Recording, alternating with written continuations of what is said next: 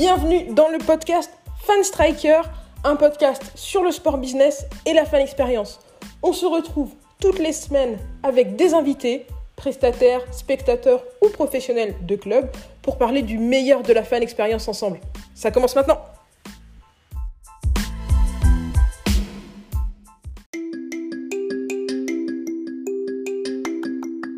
Hello à tous, c'est Maël Tafou. Je voulais juste vous glisser un petit mot avant le début de ce podcast pour vous dire que pour cet épisode, on va tester un nouveau format. Comme vous avez dû le voir, on va parler d'internationalisation dans le sport et de fan expérience. Mais aujourd'hui, on aura deux invités. Première partie, on aura Sébastien Audou, qui est le Head of Digital Content de Canal+, mais aussi un board member chez Hype Foundation. Il va nous parler de toutes les innovations qui vont nous permettre de vivre la fan expérience quand on est un fan international de NBA, quand on est un fan international de, du PSG, mais qu'on vit peut-être euh, au Brésil.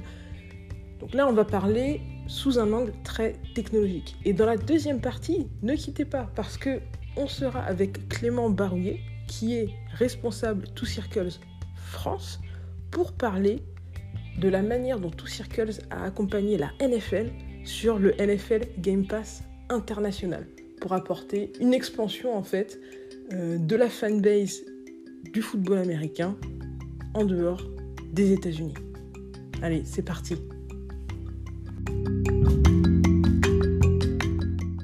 Bonjour et bienvenue dans ce nouvel épisode du podcast Fan Striker. Aujourd'hui, on va parler d'innovation dans la fan expérience, que ce soit derrière leur écran ou dans les stades les fans de sport ont vu leurs habitudes changer drastiquement ces dix dernières années et en particulier en 2020. Head of Sports Content chez Canal+, et membre du conseil d'administration chez Hype Foundation, Sébastien Audou vient partager avec nous sa vision de l'avenir de la fan expérience. Bonjour Sébastien, comment ça va? Bonjour, euh, très bien, merci. Euh, merci beaucoup d'être avec nous. On a parlé beaucoup euh, dans, dans, cette interview de ce qui se passait pour les fans de sport quand ils étaient chez eux. Euh, habituellement sur Fan Striker, on parle beaucoup plus de ce qui se passe dans les stades, mais euh, moi, ce qui m'intéresse, en fait, c'est un sujet qui est entre les deux. C'est l'internationalisation du sport et le fait que finalement, de moins en moins de une proportion de moins en moins grande de fans de sport va avoir accès au stade. Comment est-ce qu'on peut continuer à engager les fans qui n'ont pas la possibilité d'aller au stade? Ça peut se passer notamment à travers les diffuseurs, ça peut se passer par, euh, par d'autres moyens. Quel est ton avis sur le, cette question? Bah, C'est vrai, hein, ça c'est euh, de toute façon plus on va vers des grandes ligues euh, internationales fermées et des gros événements, ce que tout le monde a envie de voir, mais c'est vrai que euh, c'est plus facile d'aller voir, euh, j'en sais rien, moi, un match de Jeep Elite. Euh, moi, j'habite pas très loin de Nanterre, je peux aller facilement voir un match de Nanterre de Jeep Elite. Aller voir un NBA Games à Paris, c'est déjà beaucoup plus compliqué. Il y en a un par an. C'est la guerre pour avoir des places et elle coûte, et elle coûte très cher. Donc tout ça est effectivement, effectivement, c'est compliqué. Donc comment on peut offrir une, euh, une expérience euh, correcte? Bah, c'est là où pour le coup on a testé des choses intéressantes qui vont aller, je pense, dans les deux sens euh, à l'avenir. C'est ce qu'on a vu sur la NBA avec des fans qui sont chez eux sur Zoom mais qui apparaissent sur le sur le terrain. Euh, ça c'est un premier truc. Euh, et à l'inverse, tout ce qu'on a pu tester, et la NBA l'a fait aussi de manière assez phénoménale, sur la VR ou l'AR, euh, moi, j'ai été assez sceptique sur, d'ailleurs, je le disais dans mon papier, hein, sur le, le, fait que la VR allait devenir énorme, parce que je pense que déjà, ça convient pas à tous les sports. C'est beaucoup plus difficile sur les grands terrains comme le foot, euh, football américain ou football classique. Euh, mais ça marche par exemple très bien sur la NBA où euh, quand vous êtes à la place de Jack Nicholson au bord du terrain, bah là vous avez une expérience que de toute façon la plupart des gens ne pourront jamais se payer parce qu'une place au bord du terrain dans la plupart des clubs de NBA pour un match potable c'est 10 000 dollars ça exclut quand même 99% des fans de NBA de euh, cette possibilité-là. Avec un casque de VR, le bon diffuseur. Bon, aujourd'hui, euh, je sais plus, je crois que la NBA faisait un match par mois ou à peu près euh, dans, cette façon de produire.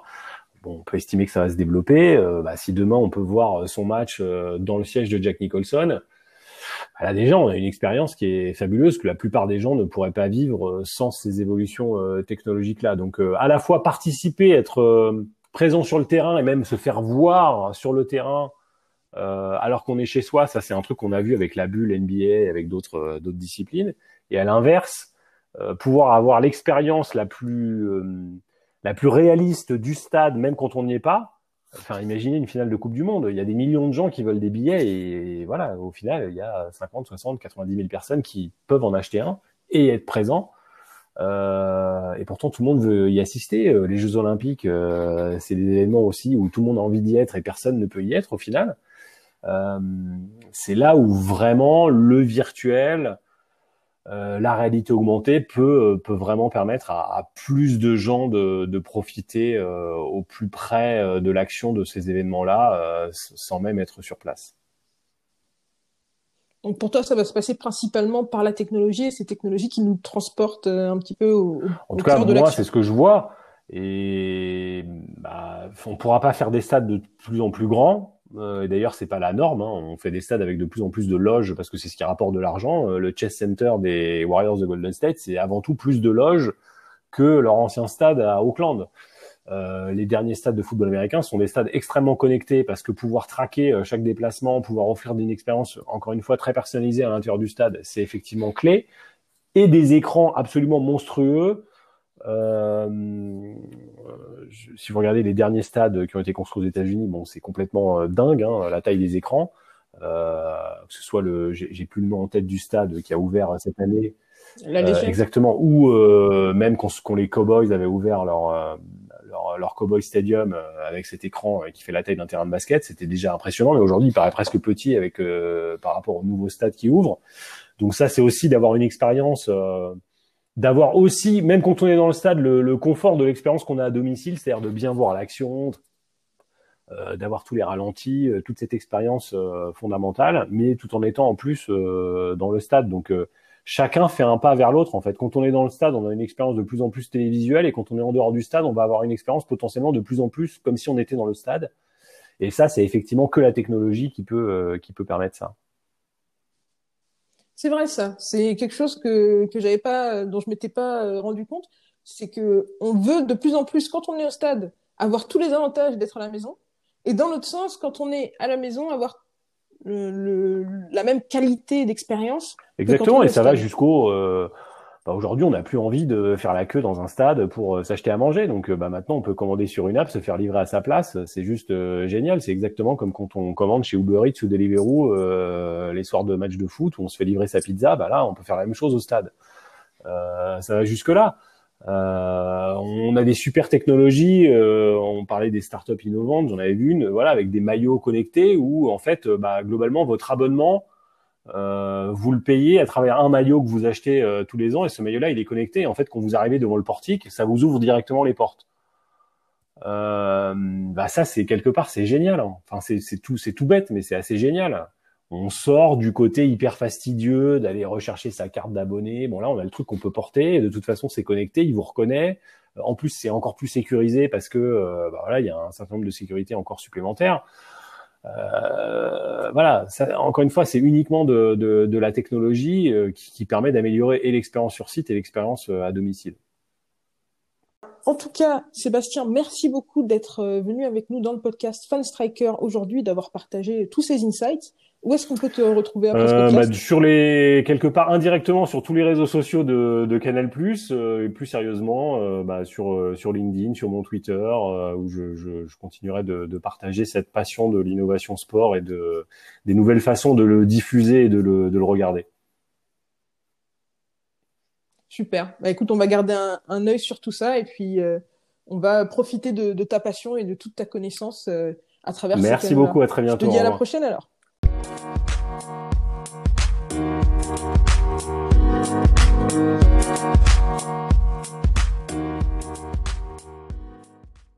On continue cette émission sur l'internationalisation du sport et la fan expérience avec Clément Barouillet. Il est responsable Two Circles France. Il va nous expliquer comment ils ont accompagné la NFL sur le NFL Game Pass international une campagne marketing qui leur a valu lors des derniers Sports Pro OTT Awards l'award de meilleure campagne marketing. On revient en détail sur tout ça, ça commence tout de suite.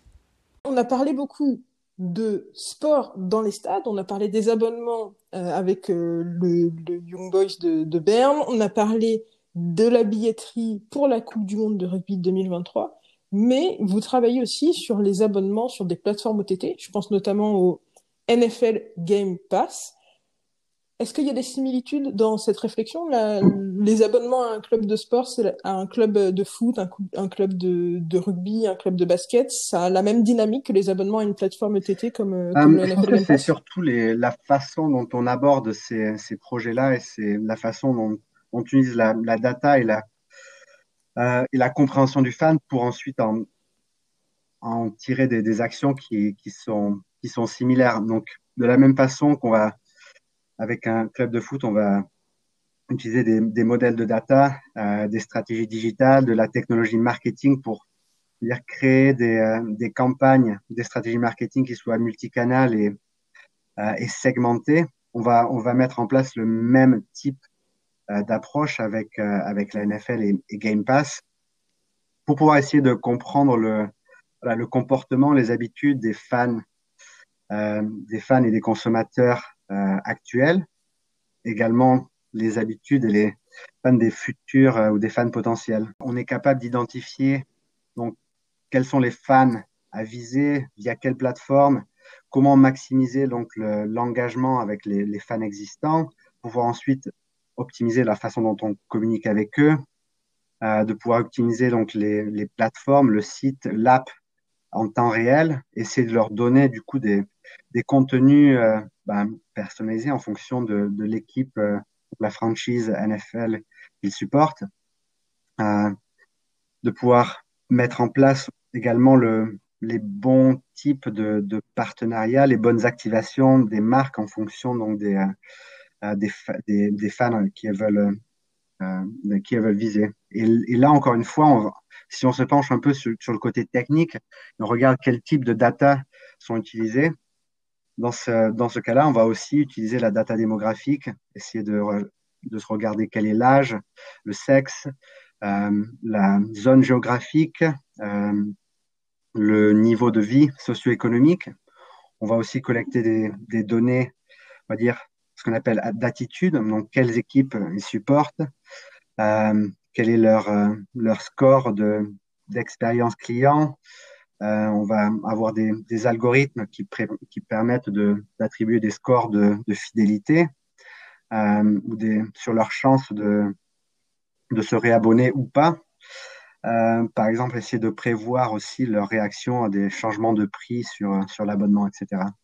Et le troisième type de, data qu'on utilise, qu'on retrouve sur, sur tous nos types de projets, c'est donc celle qui est en lien avec le comportement donc, savoir, essayer d'avoir des données qui remontent donc des apps, des players vidéo, savoir quels sont les types de contenus euh, regardés, le nombre d'heures passées sur la plateforme, euh, sur quel type de plateforme ils vont se connecter, que ce soit sur un, un browser web ou sur une app. Euh, voilà, et tout ce genre de choses. On va essayer de collecter aussi euh, le fait qu'ils jouent euh, au fantasy football euh, NFL, qu'ils aillent sur le sur le, le site directement de, de leur franchise, etc. Et tout ça mis ensemble, ça nous permet d'optimiser vraiment la, euh, le, parcours euh, une fois qu'ils sont en ligne et de le, de le personnaliser pour, euh, pour faire en sorte qu'ils reviennent le plus souvent possible, qu'ils consomment le plus de contenu possible parce que c'est la, la métrique principale, on va dire, ensuite en termes de, réabonnement.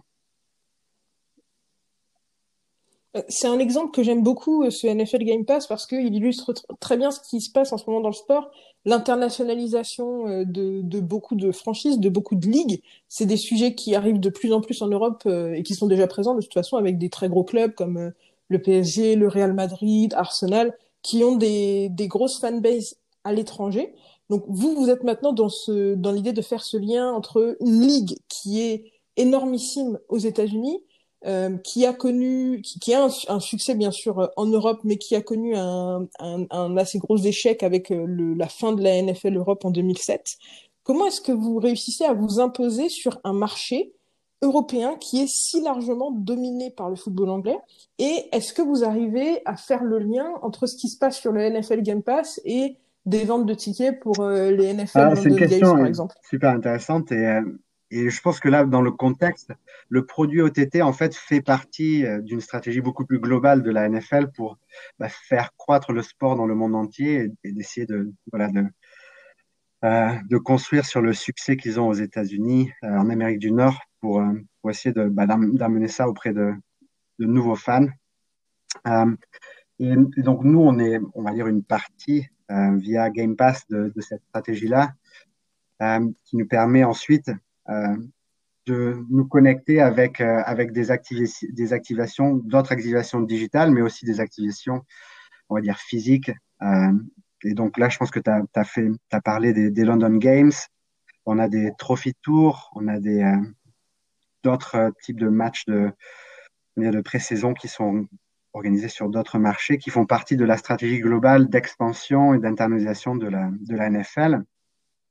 Et pour répondre à ta question, oui, par rapport aux, London Games, on est euh, au moment des, au moment des, euh, de ces, euh, de ces matchs-là, on, va dire, on, se coordonne, on coordonne nos efforts pour pouvoir promouvoir des matchs, mais aussi de notre côté pour pouvoir récompenser les, utilisateurs de la plateforme par une expérience physique en pouvant aller au, au match à Londres, que ce soit au, Tottenham, nouveau, euh, nouveau stade des euh, Tottenham Spurs ou à Wembley. Euh, et ce, qu'on, ce que nous, ce qu'on peut voir, c'est que dans ce, dans ce marché-là, en parlant du Royaume-Uni, le, le succès et la popularité de la, de la NFL et du, football américain grandit, où systématiquement les matchs vont être vont être sold out, et ce qui nous voilà, ce qui nous permet de de construire, on va dire petit à petit, euh, on va dire une, sur, la, stratégie donc d'expansion de, la, NFL. Euh, et là-dessus, je pense que bah, c'est un, travail aussi de, de longue haleine. Donc, euh, faire croître sa base de fans, c'est une, stratégie à long terme sur lequel il faut essayer d'être actif et présent sur, le, sur le, les différents, on va dire, touch points possibles et Game Pass est, l'un d'entre eux sur celui qui va euh, être, on va dire, un, point de contact pour les fans les plus loyaux, les plus, euh, les plus engagés, euh, qui veulent consommer donc du contenu, on va dire ce qu'on appelle les fans hardcore, qui veulent consommer du, du contenu NFL quasiment tous les jours. Et on essaye, au fur et à mesure, petit à petit aussi, de, de développer d'autres d'autres produits sur cette plateforme-là, qui peuvent être gratuits ou donc ce va dire low cost, pour essayer de justement d'étendre euh, et d'aller toucher de nouveaux fans, euh, de les amener, on va dire, dans le dans l'univers NFL et de, on espère de, de leur donner le, le virus, euh, sans mauvais jeu de mots, pour qu'eux deviennent aussi de, de, des fans plus loyaux, plus hardcore. Écoute, moi j'ai totalement le virus de la NFL et ce que tu me dis là, ça me fait, euh, ça me fait penser à quelque chose. Est-ce que tu penses que c'est ce qui a manqué à la NFL au début des années 2000, ce, ce support digital, pour avoir un réel succès avec Je pense qu'on euh, parle aussi d'une époque, euh, d'une époque différente où tous les outils qu'on a, auxquels on a accès aujourd'hui n'étaient pas forcément disponibles à, l'époque là et, et, avoir, je veux dire, la, la, la, même connexion, la même visibilité avec, euh, par exemple, avec les, les, les les citoyens américains qui, euh, vivent, euh, on va dire un peu partout dans le monde ou en Europe, euh, c'était pas aussi facile à l'époque que ça l'est aujourd'hui. je pense qu'il y a, beaucoup de, modèles digitaux qui, marchent en dehors du sport, tel Netflix, sur lequel on, peut s'inspirer aujourd'hui et on sait qu'il y a un marché qui est prêt. On a des, audiences sur lesquelles ces, habitudes de consommation sont, sont la norme maintenant et qui fait que ben, on est peut-être euh, maintenant, je veux dire, sur la, la bonne époque pour, euh, pour, euh, pour avancer là-dessus. Écoute, moi, c'est tout ce que j'espère sur, sur ce projet ouais. NFL. J'ai une dernière question dessus. Euh, tu me parlais d'un effort global de la NFL de faire progresser le sport dans le monde entier. Est-ce que du coup, euh, toi, tu es en contact avec euh, des équipes qui sont, je sais pas, en Amérique du Sud, en Asie, en Afrique, euh, qui travaillent sur le même type de, de projet euh, autour de l'OTT et de la fidélisation du, du, de leur, euh, du coup, de leurs publics locaux ou est-ce que vraiment, pour le moment, tu es uniquement sur un travail Non, du coup, on s'occupe de, de Game, Game Pass. Pass. sur le monde entier maintenant, en dehors de, des États-Unis. Donc, notre, notre rôle, notre périmètre d'action est d'essayer d'engager les fans du monde entier euh, à travers de, nombreuses langues différentes sur de nouveaux pays, de différents pays, essayer de, comprendre les similitudes de comportement entre les, euh, fans de football américain au Brésil, au Mexique ou euh, en, en, France, en Allemagne ou, ou en Angleterre. Donc là, pour le moment, euh, je ne sais pas si c'est une donnée que tu as le droit de révéler, mais le public que tu vois le plus engagé euh, en Europe et dans le monde entier, c'est ah, Du coup, les, les, marchés principaux en Europe euh, sont, sont, le, le Royaume-Uni et, et l'Allemagne, hein, les, les, deux marchés principaux. Ouais. Mais globalement, on voit, je, peux, je peux te parler de l'Europe parce que c'est là où j'ai plus d'exposition, mais on voit, on voit en fait beaucoup de marchés sont en croissance euh, et, et, même en France. Donc, euh, c'est de super nouvelles. C'est une super nouvelle pour, pour les fans de NFL français et les fans de NFL européens. Clément, c'était un plaisir d'échanger sur ces sujets avec toi. Merci pour les questions. C'était euh, une discussion super intéressante et, euh, et j'ai écouté votre podcast et je continuerai à, à l'écouter. C'est euh, ça, permet de voilà d'être d'être au goût du jour sur les, dernières innovations. Euh, quant à Two Circles, ben on, on, est euh, on est présent dans, plusieurs pays dans le monde, mais depuis euh, depuis ce mois-ci, on est on est sur Paris et on a ouvert notre notre bureau. Vous pouvez aussi nous suivre un peu nos, actualités sur notre compte Twitter Two Circles Two Circles et n'hésitez pas à, rentrer en contact avec nous si on peut vous aider sur, euh, sur des, des sujets. On adore discuter data, je pense que vous tu l'as remarqué aujourd'hui. Euh, donc, pas de souci, on est, on est à l'écoute et euh, ouais. on restera connecté sur, sur votre podcast, sur les sujets à venir. Bah, super, merci beaucoup. Je vais mettre tous les liens dans la description pour rentrer en contact avec Two Circles. Merci beaucoup Clément pour ton temps, pour tes réponses aux questions.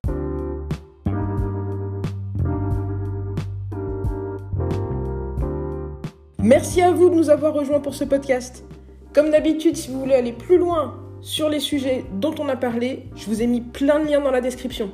N'hésitez pas à réagir à l'épisode d'aujourd'hui en nous laissant des messages sur l'application Encore. Ça s'écrit A-N-C-H-O-R. Vous pouvez laisser des petits messages audio qu'on pourra intégrer dans les épisodes suivants. Vous pouvez aussi venir discuter avec nous sur les réseaux sociaux de Fanstriker, que ce soit sur LinkedIn, sur YouTube, sur Twitter, sur Facebook ou sur Instagram on est présent à fanstriker. Bien sûr, vous pouvez aussi visiter notre site internet fanstriker.com.